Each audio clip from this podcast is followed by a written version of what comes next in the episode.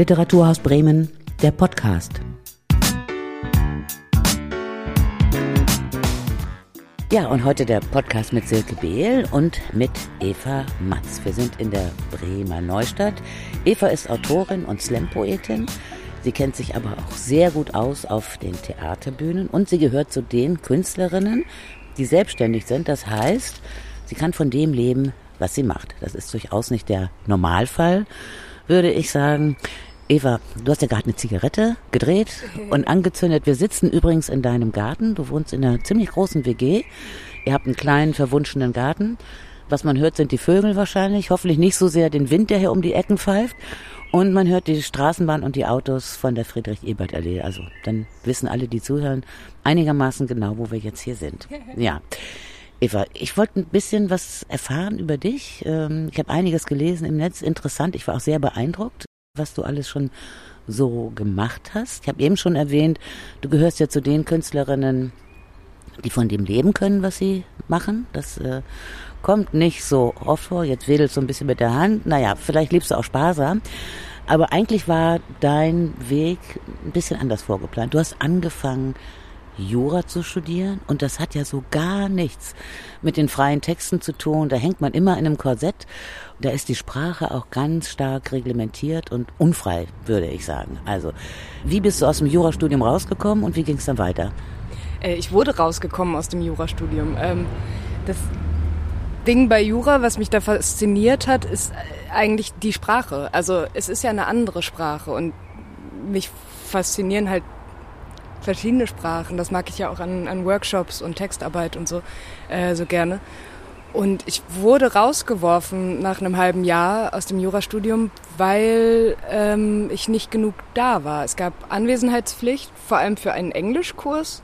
Und der war Freitagabends. Und Freitagabends hatte ich halt ganz oft Auftritte und konnte jetzt nicht immer da sein. Ich hätte es auch weiter studiert. Ich wollte es gar nicht fertig machen. Ich wollte nur die Sprache lernen eigentlich. Und das ist ja interessant. Also dein Interesse an Sprache ist von Anfang an ähm, da gewesen. Wie näherst du die Sprache überhaupt? Wie, wie was? Wie näherst du die Sprache? Also hören ist ja klar, aber also wenn man in so eine ganz andere Sprachwelt eintaucht, wie zum Beispiel im Jurastudium, was, was macht das mit dir? Was das mit mir macht, weiß ich nicht. Also Jura hat mich schon auch frustriert, auch wenn ich da gar nicht so lange drin war. Aber ich wollte halt die Regeln verstehen und die Sprache verstehen, die uns ja auch leitet hier und teilweise einschränkt oder Freiheiten gibt, was auch immer. Aber wie ich mich Sprache nähe, weiß ich jetzt nicht so genau zu beantworten. Na, ich frage auch deswegen, weil du ziemlich viel unterwegs gewesen bist in der Welt. Wir haben schon äh, vorhin mal telefoniert und da hast du gesagt, du bist in Mexiko gewesen, in Neuseeland, in vielen europäischen Ländern, in Polen und so. Da hat, es ist ja auch immer eine Konfrontation mit Sprache, Auseinandersetzung mit Rhythmus, mit Klang und so weiter. Ja, ich spreche aber nicht viele Sprachen. Also ich spreche sehr, sehr schlechtes Spanisch. Mein Englisch ist, glaube ich, in Ordnung. Und ich habe äh, ganz rudimentäre Arabischkenntnisse. Aber sonst spreche ich eigentlich nicht, nicht viele Sprachen. Also ich bin vielleicht auch sehr arrogant und naiv gereist mit meinem Schulenglisch erstmal als privilegierte Europäerin.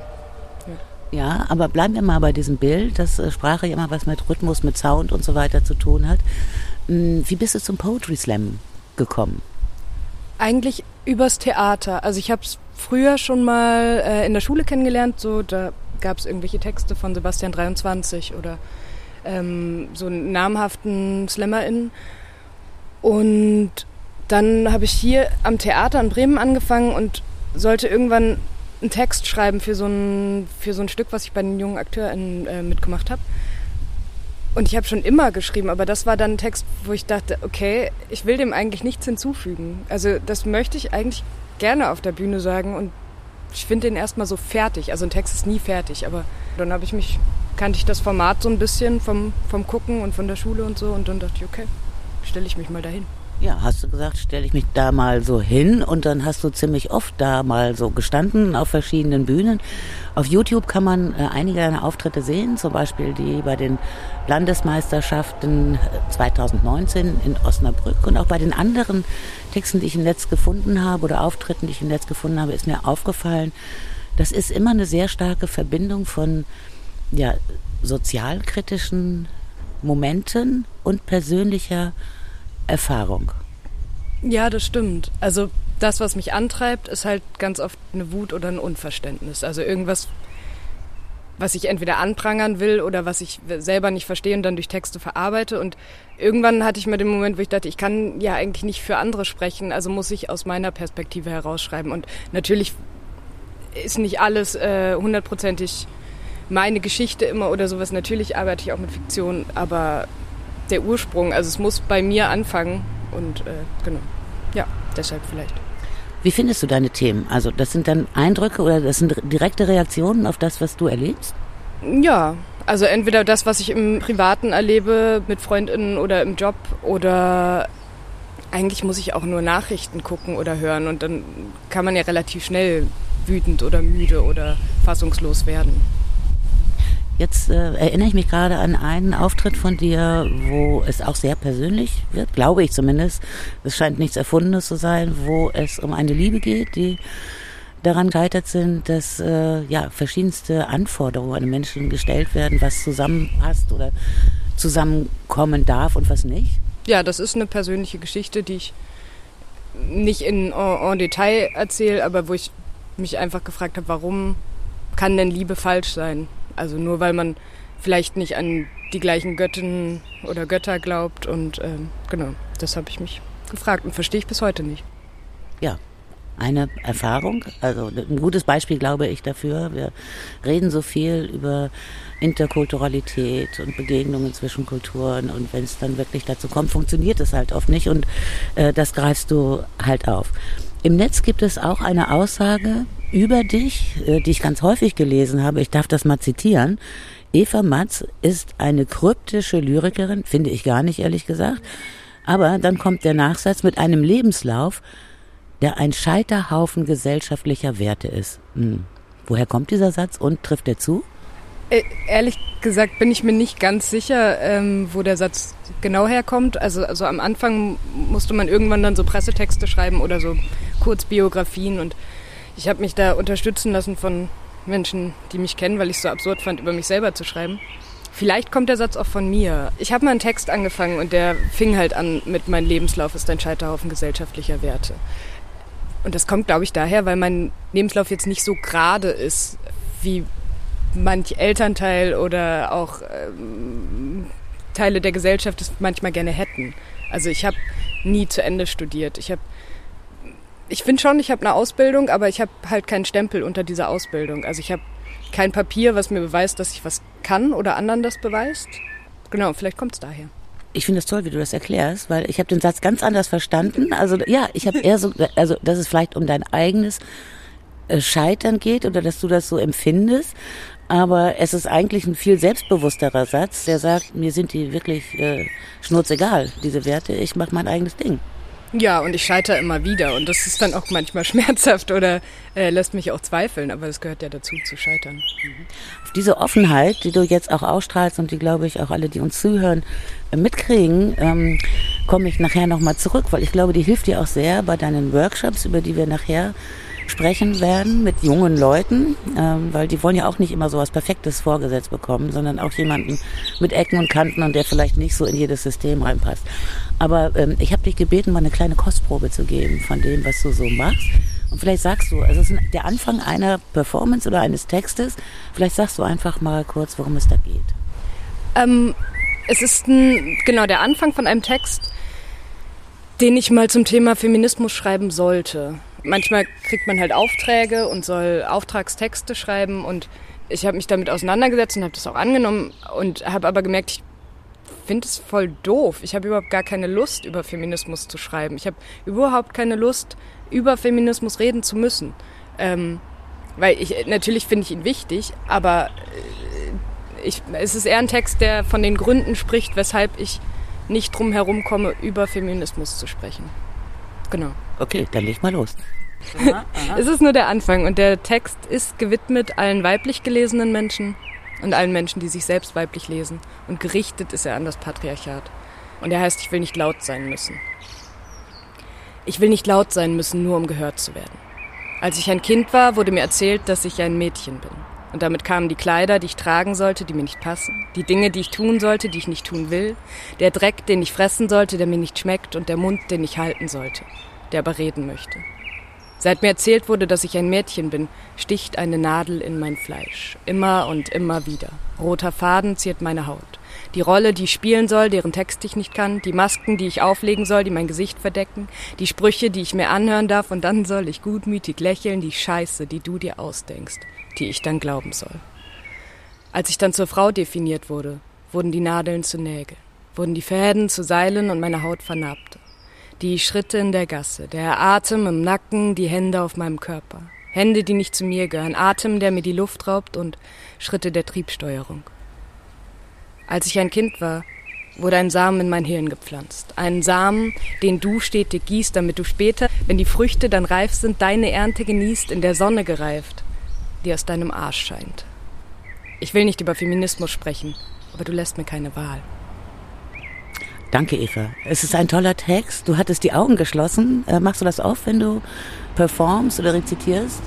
Nee, aber auf der Bühne bin ich den Menschen nicht ganz so nah, wie ich dir jetzt gegenüber sitze und deshalb äh, dachte ich, beame mich kurz, kurz weg. Ist dir das unangenehm, so eine Nähe? Nee, aber ich will dich nicht angreifen und der Text ist angreifend und deshalb wollte ich dich nicht direkt äh, fokussieren damit. Oder er kann angreifend gewertet werden. Ich wollte gerade sagen, ich fühle mich überhaupt nicht angegriffen und ich finde, dass du das vorher auch unheimlich gut erklärt hast. Diese Verweigerung, äh, etwas über den Feminismus zu schreiben, ist ja auch Gegenstand dieses Textes eigentlich. Und ich glaube, der Text charakterisiert ganz gut, wie du unterwegs bist. Also, dass es aus dir persönlich kommt, dass du aber die Anforderungen, die von außen an dich herangebracht werden, nicht so gerne erfüllen möchtest. Und das finde ich toll. Das ist auch was sehr Eigenständiges und was und was Mutiges. Also, dann, ja, dann sprechen wir jetzt mal über deine Workshops. Du machst das seit 2014, leitest du Workshops für Poetry Slam, oft eben auch gerade für Jugendliche. Ich habe eben schon gesagt, ich glaube, deine Art kommt sehr gut an bei Jugendlichen, weil du auch noch dieses, ja, Unfertige im positiven Sinn oder im Unterwegsseiende äh, ausstrahlst, was ja Jugendliche in so einem Alter von 13, 14, 15 Jahren ganz stark prägt. Glaubst du, dass das so eine gute Voraussetzung ist auch, ähm, könnte ich mir denken, ähm, um die zu erreichen und mit ihnen auch auf Augenhöhe vielleicht umzugehen? Das müssen eigentlich die Jugendlichen selber beantworten wahrscheinlich. Ähm, ich versuche mich auf jeden Fall nicht zu verstellen. Deshalb bin ich auch keine Lehrerin, sondern ich ja, bin halt Workshop-Leiterin und ich komme dahin und versuche das auf Augenhöhe zu machen, weil die bringen die Themen mit und ich bringe ein paar Werkzeuge mit. Und die biete ich denen an. Und wenn, also so Textwerkzeuge, Performancewerkzeuge. Manche finden das, glaube ich, gut, wie ich das mache und andere äh, auch nicht. Die wünschen sich dann vielleicht eher was Stringenteres oder was, ähm, ja, was mehr wie Unterricht ist oder so. Ja, davon muss man ja auch erstmal wegkommen. Ne? Und, man muss, glaube ich, auch die Schulen überzeugen, die Lehrer und Lehrerinnen überzeugen, dass du Werkzeuge parat hast, die, wollen wir sagen, die normale Didaktik gar nicht im Programm hat. Wie, wie, wie machst du das? Ich überzeuge die Schulen selber nicht. Ich habe, äh, glaube ich, relativ viel. Ja, da bleibt dir einiges erspart, oder? ja, auf jeden Fall. Das ist wirklich die Drecksarbeit. Ich habe, glaube ich, ziemlich viel Glück sowieso in meinem Leben und äh, habe immer wieder Menschen getroffen, die mir da vertrauen, einfach, die in Theaterprojekten oder ähm, in so Schreibworkshops mit mir zusammenarbeiten wollten und das dann okay oder gut oder sonst was fanden. Und ich arbeite zum Beispiel relativ viel mit Quartier oder ähm, eben mit Heike Müller, die macht unfassbar viel möglich. Und die machen dann die Arbeit äh, mit den Schulen. Also die akquirieren Menschen, die teilnehmen an den Workshops. Ja, für die, die es noch nicht wissen, Heike Müller ist die Geschäftsführerin im Literaturhaus ähm, Bremen und die hat auch ein Projekt auf den Weg gebracht, an dem du jetzt mitarbeitest. Aktuell arbeitest du nämlich an einem Programm mit Schülerinnen, glaube ich. Vier, vier Schülerinnen sind das. Äh, und ein Schüler. Und aus diesem Projekt entsteht, wie gesagt, ein Programm, das während des ersten Bremer Lesefestivals für Kinder auf die Bühne geht. Äh, kannst du ein paar Sätze sagen zu diesem Projekt? Es ist ein super, super schönes Projekt. Wie es dann im Endeffekt aussieht, werden wir sehen. Aber genau, wir haben drei Termine Zeit und dürfen an Texten arbeiten. Die Teilnehmenden erarbeiten Texte im groben Sinne zum Thema Schwerelosigkeit, weil das Festival in dem Rahmen, in dem das stattfindet, heißt, glaube ich, Galaxie der Bücher. Genau. Ja, oder? Ja. und äh, genau, da kam die Idee her, okay, dann lass uns doch auf Schwerelosigkeit gehen. Es muss nicht Weltraum sein. Schwerelosigkeit kann so viel bedeuten. Und genau, wir haben uns jetzt zweimal getroffen und ich finde es ganz großartig, weil die Teilnehmenden so ein abstraktes Denken schon mitbringen und so gut schon schreiben können. Also ich muss gar nicht so viel arbeiten. Also es ist auf jeden Fall nicht anstrengend. Und jetzt beim nächsten Mal gehen wir eher in Richtung Performance. Also wir schauen, wie machen wir eure Texte jetzt rund, dass ihr damit gerne auf der Bühne steht und dann äh, üben wir, wie trage ich meinen Text am besten vor, was brauche ich vielleicht an Performance oder Mitteln, ähm, um das so rüberzubringen, wie ich das möchte. Also erstmal geht es ja darum, sozusagen die Teilnehmerinnen und Teilnehmer äh, zu öffnen, denen überhaupt, ich stelle mir das jedenfalls so vor, mal einen Zugang zu geben zu dem, was sie selber bewegt. Das ist ja heute gar nicht so einfach, sich durch dieses Dickicht zu schlagen, was einen umgibt, auch durch die sozialen Netzwerke, durch die Anforderungen, die da gestellt werden und ja, dieses ewige Streben danach, irgendwie genauso zu sein wie alle anderen und äh, sich selbst zu optimieren und nicht aus der Reihe zu tanzen und so. Du hast vorhin von Werkzeugen und Instrumenten gesprochen, ne? Was für Werkzeuge sind das, mit denen du das schaffst? Also innerhalb von zwei Sitzungen so ein Kanal zu öffnen oder eine Tür einen Spalt breit zu öffnen? Die Tür öffnen sie im Prinzip selber. Sie lassen nur das raus, was sie auch, hoffe ich zumindest, was sie rauslassen wollen. Und sonst machen wir da auch die Tür wieder einen Spalt weit zu. Es gibt ganz einfache Schreibübungen. Das Einfachste, womit ich auch meistens anfange, ist das automatische Schreiben. Da setzen wir uns eine, einen Timer oder eine Stoppuhr. Dann wird zehn Minuten lang geschrieben, ohne den Stift abzusetzen.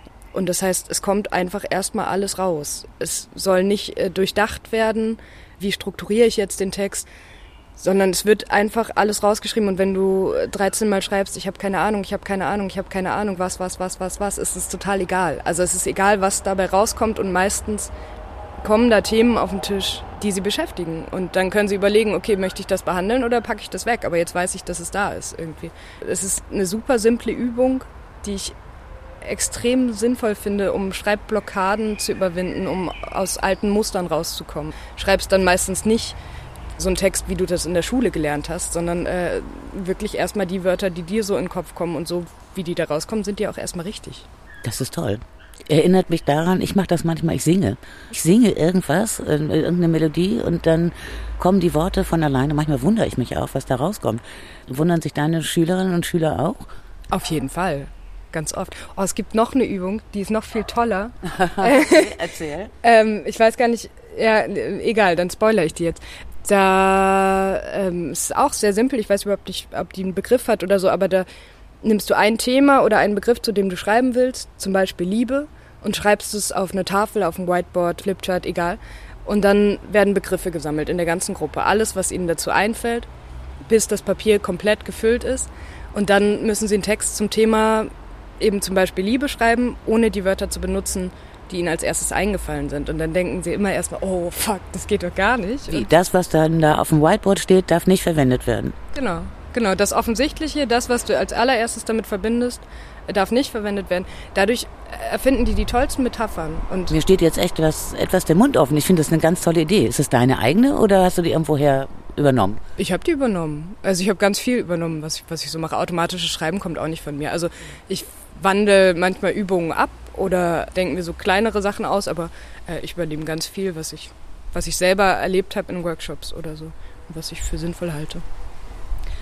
Also wir merken schon, worum es geht. Im Zentrum steht eigentlich dein Anliegen, sozusagen die eigene Stimme der Teilnehmerinnen und Teilnehmer zu aktivieren. Das ist ja was ganz besonders Wichtiges, auch gerade in unserer Zeit, glaube ich. Was verbindest du damit, diese eigene Stimme hörbar werden zu lassen? Naja, also erstmal muss man ja vielleicht auch merken, dass man durchaus was sagen darf und dass man was zu sagen hat. Und das passiert in so Workshops relativ schnell, wenn dann Texte vorgelesen werden in der Gruppe und es bestätigt wird von anderen Teilnehmenden, die das gut finden oder dass man merkt, okay, ich bin nicht so unwichtig, wie ich dachte zum Beispiel. Also das gibt es ganz oft, dass Menschen mit ganz wenig Selbstbewusstsein halt da sind und ja, sich dann nicht so vertrauen und gar nicht daran kommen an das, was sie, was sie können oder was sie sagen könnten oder so. Genau. das war jetzt ein bisschen durcheinander, aber. Ich fand es gar nicht durcheinander. Und das ist ja durchaus auch ein politisches Anliegen, würde ich sagen. Ich verstehe dich auch als sehr politisch. Übrigens auch, wenn man hier reinkommt in euer Haus, eine WG mit, glaube sechs oder sieben Leuten. Mit acht Leuten, genau. Da weiß man schon, wo man ist. Ja? Da sind die äh, Briefkästen also irgendwie zugepflastert mit kleinen Mitteilungen und Zetteln und äh, was alles bitte nicht in den Postkasten wandern soll. Äh, Werbung jeder Art Nazi-Sprüche oder äh, Nazi-Publikationen oder was weiß ich. Wollen wir äh, nicht. Ja. Bitte? Wollen wir nicht. Wollt ihr nicht? Wollt ihr nicht? Bitte nicht einwerfen. Und ziemlich viel ist da zu lesen, ähm, wo ich auch dachte, okay, hier wohnen politisch denkende Menschen. Ist das was Besonderes unter den Poetry Slammern, dass da ziemlich ähm, deutlich auch ein politischer Auftrag, ein gesellschaftspolitischer Auftrag mit verbunden wird? Nee, das glaube ich nicht das ist ja das einfachste Bühnenformat oder Literaturbühnenformat der Welt, also mit der einfachsten Einstiegsmöglichkeit. Du kannst dich halt einfach anmelden und äh, dann darfst du lesen. Und das nutzen ganz, ganz viele Menschen auf ihre Art und Weise. Also egal, ob sie Menschen zum Lachen bringen wollen, ob sie gesehen werden wollen oder ob sie eben irgendeine Botschaft mitbringen wollen oder fünf Minuten eine politische Rede halten. Also das wird schon viel mit gesellschaftskritischen Texten gefüllt oder politischen Texten. Mhm deine jungen Schüler, Schülerinnen, mit denen du das machst, begreifen die das dann irgendwann auch? Also es gibt ja so, es gibt ja zwei Ebenen dieser Sache. Einmal sozusagen diesen Kanal zu öffnen, dass du deine eigene Stimme äh, vielleicht auch zum ersten Mal wahrnimmst und dich traust, irgendwas zu sagen und rauszulassen, was du noch nie formuliert hast. Sind die dann überrascht manchmal, was da so, was da so erscheint? Na, auf jeden Fall. Auf jeden Fall. Und stolz wie Bolle manchmal. Das ist sehr schön. Ich habe jetzt in diesem Workshop zwei Teilnehmerinnen dabei, die kenne ich seit die in der sechsten Klasse waren. Und jetzt sind sie in der elften Klasse. Und das ist schon äh, großartig. Also ich glaube, die waren schon öfter von sich hier hupt. Ja, hier hupt Es muss ein großes Auto sein. Lastwagen würde ich sagen, der hier oben rumkrusten. Ja. Ähm, und die waren, glaube ich, diverse Male von sich selbst überrascht. Die kenne ich hauptsächlich aus dem Theaterkontext, wo ich dann aber auch mit ihnen geschrieben habe. Und es ist einfach genial, wie sie sich entwickeln und wie leicht es mittlerweile so aus ihnen rausfließt, verschiedene Textformen und Möglichkeiten, sich auszudrücken. Also ich bin auf jeden Fall immer wieder auch überrascht. Kannst du mal so einen Überraschungsmoment äh, schildern aus diesem letzten Projekt Schwerelosigkeit, was jetzt bei dem Festival im Juli dann auch auf die Bühne kommt? Jetzt habe ich gerade eine Zigarette gezogen. Das ähm, macht nichts. Man darf ja rauchen. Ja, zum Beispiel bei Sophie, von der ich dir auch eine Aufnahme geschickt habe. Da war ich ganz beeindruckt. Ich weiß, dass Sophie schreiben kann. Ich weiß auch, dass Sophie auf der Bühne stehen kann. Aber die hatte so einen Flow auf einmal und so eine Sprachmelodie, die ich noch gar nicht von ihr kannte. Und ich habe mich gefragt, wo das herkommt. Aber es, also ich weiß nicht, wo es herkommt, aber es ist wunderschön. Und da war ich auf jeden Fall beeindruckt und überrascht. Du hast mir das geschickt äh, und ich versuche das jetzt mal hier äh, reinzubasteln. Schwerelosigkeit. Schwerelosigkeit muss sein, denn Schwerelosigkeit kann sein, denn Schwerelosigkeit ist geil. Schwerelosigkeit ist frei sein, Schwerelosigkeit ist stark sein und Schwerelosigkeit heißt froh sein. Schwerelosigkeit bedeutet im Leben zu schweben und den Wundern zu begegnen. Schwerelosigkeit beruhigt ein und bewegt ein. Schwerelosigkeit bewegt ein zu Dingen hin, zu denen man nie hin wollte. Schwerelosigkeit beruhigt ein. Schwerelosigkeit ist wundervoll.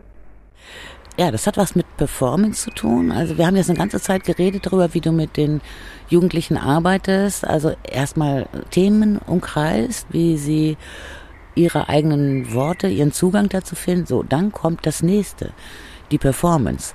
In dem Alter ist es nicht ganz so einfach, sich auf eine Bühne zu stellen und dann auch noch frei zu sprechen. Wie, wie schaffst du das, sowas abzubauen, dass die dann doch nervös werden oder sagen, ah nee, das also jetzt sozusagen meine eigene Stimme gefunden zu haben, aber die auch öffentlich zu machen, das ist noch ein anderer Schritt. Ja, das fängt ganz, ganz simpel an und nervös sind sie immer und das gehört ja auch dazu und das ist vollkommen in Ordnung und das baut sich ja eher ab dadurch, dass man so eine gewisse Routine da reinbringt oder Erfahrungen sammelt. Ähm, und wir üben voreinander, wir üben ganz basic so, ähm, wie, wie stehe ich sicher. So, was ist ein Stand, mit dem ich sicher auf der Bühne stehe? Wie, wie gehe ich mit einem Mikrofonständer um? Was mache ich, wenn meine Hände zittern? Ähm, was mache ich? Ähm, zum Beispiel kannst du dir einen Block dahinter, hinter das Papier, was von dem du abliest, machst du einfach ein bisschen stabiler. Natürlich zittern die Hände dann trotzdem, aber du kannst den Zettel immer, also du kannst die Texte noch lesen. Ähm, und sich nicht wehren gegen die Nervosität, die ist ja da. Also kann man auch mitnehmen die ist auch was Produktives. Gibt auch, auch Nervosität ist eine Kraft, also aus der man schöpfen kann. Ne? Ja, das kann man sich alles angucken ähm, demnächst. Und das müsstest du nochmal genau sagen, wen und was wir da hören und wo das ist im Rahmen des Festivals. Ähm, das ist, findet an zwei verschiedenen Tagen statt. Einmal am 2. Juli im Cocoon, also ähm, nicht im Cocoon, sondern im, im Park in der Neustadt, wo das Cocoon die Außenspielstätte hat. Und am 3. Juli. Im Blumenthal, ne? Im Blumenthal im Garten vom Doku, äh, da wo auch der Workshop äh, stattfindet. Und wir werden vier SchülerInnen hören: Julius, Celine, Madita und Sophie. Mit ihren selbstgeschriebenen Texten. Ähm, und was genau euch da erwartet, das müsst ihr euch da angucken. Ja, das muss man sich angucken. Das ist durchaus spannend. Ähm, ganz zum Schluss noch. Darf ich dich fragen, wie alt du bist und wie groß oder wie groß ist besser? Ich frage, wie groß ist der Altersunterschied zwischen dir und den Jugendlichen, mit denen du da arbeitest? Ist, wie alt ist man in der 9. Klasse? 14, 15? Ja, 13, 14, ja, 14, 15. Hm? Und die anderen beiden sind 17, also so gute 15 Jahre. Ich bin 30 und ähm, genau. Also ist schon eine andere Generation, muss man sagen, ja. Merkst du irgendetwas an dieser nachwachsenden Generation, an deiner nachfolgenden Generation, was anders ist als bei dir selbst? Auf jeden Fall. Und ich lerne auch ganz viel durch die. Also ich lerne ja selber in Workshops auch immer ganz viel Neues. Das wäre die zweite Frage gewesen. Also beantwortet gleich die beiden Fragen auf einmal. Äh, ja, also ich bringe Dinge mit, die bringen Dinge mit und äh, ich bringe Themen mit und sie bringen ihre eigenen Themen mit und wir lernen eigentlich auch voneinander. Also so hippie-mäßig, wie das klingen mag, aber es ist ja immer so. Ähm und was war die erste Frage? Die erste Frage war. Was unterscheidet die nachfolgende Generation von deiner Generation? Oder was fällt dir da besonders auf? Na, die haben andere Themen auf jeden Fall. Also äh, erstmal durchleben die ja gerade eine ganz andere äh, Schulzeit, als ich das äh, gemacht habe. Also viele können ihre Abschlussfeiern nicht haben, können keine Abschlussfahrten haben etc., müssen mit Masken in der Schule sein. Ähm, ich glaube, das macht schon was mit denen und und ich habe das Gefühl, dass gerade sowas, ähm, was Gender und Geschlechtlichkeiten und sowas angeht und, und was ähm, mentale Gesundheit oder Krankheiten angeht, dass sie da viel offener und weiter sind, als ich das in dem Alter war. So, macht mich auch sehr froh und zuversichtlich eigentlich. Da ist was passiert. Mann, äh, Eva, das war toll mit dir. Eine halbe Stunde mit Eva Matz vergeht wie ein Flug, das kann man nicht anders sagen. Und wir sind gespannt, was ihr auf die Bühne bringt äh, beim ersten Bremer Festival für Kinder, ähm, also in der Bremer Neustadt und in Blumenthal. Danke, Eva, dass du Zeit für uns hattest. Ja, danke dir. Ich fand es auch sehr schön. Eva Matz, Poetry Slammerin, Autorin, Theaterfachfrau, also eine Frau, die wirklich in vielen Bereichen unterwegs ist und sehr erfolgreich. Alles Gute für dich. Dankeschön.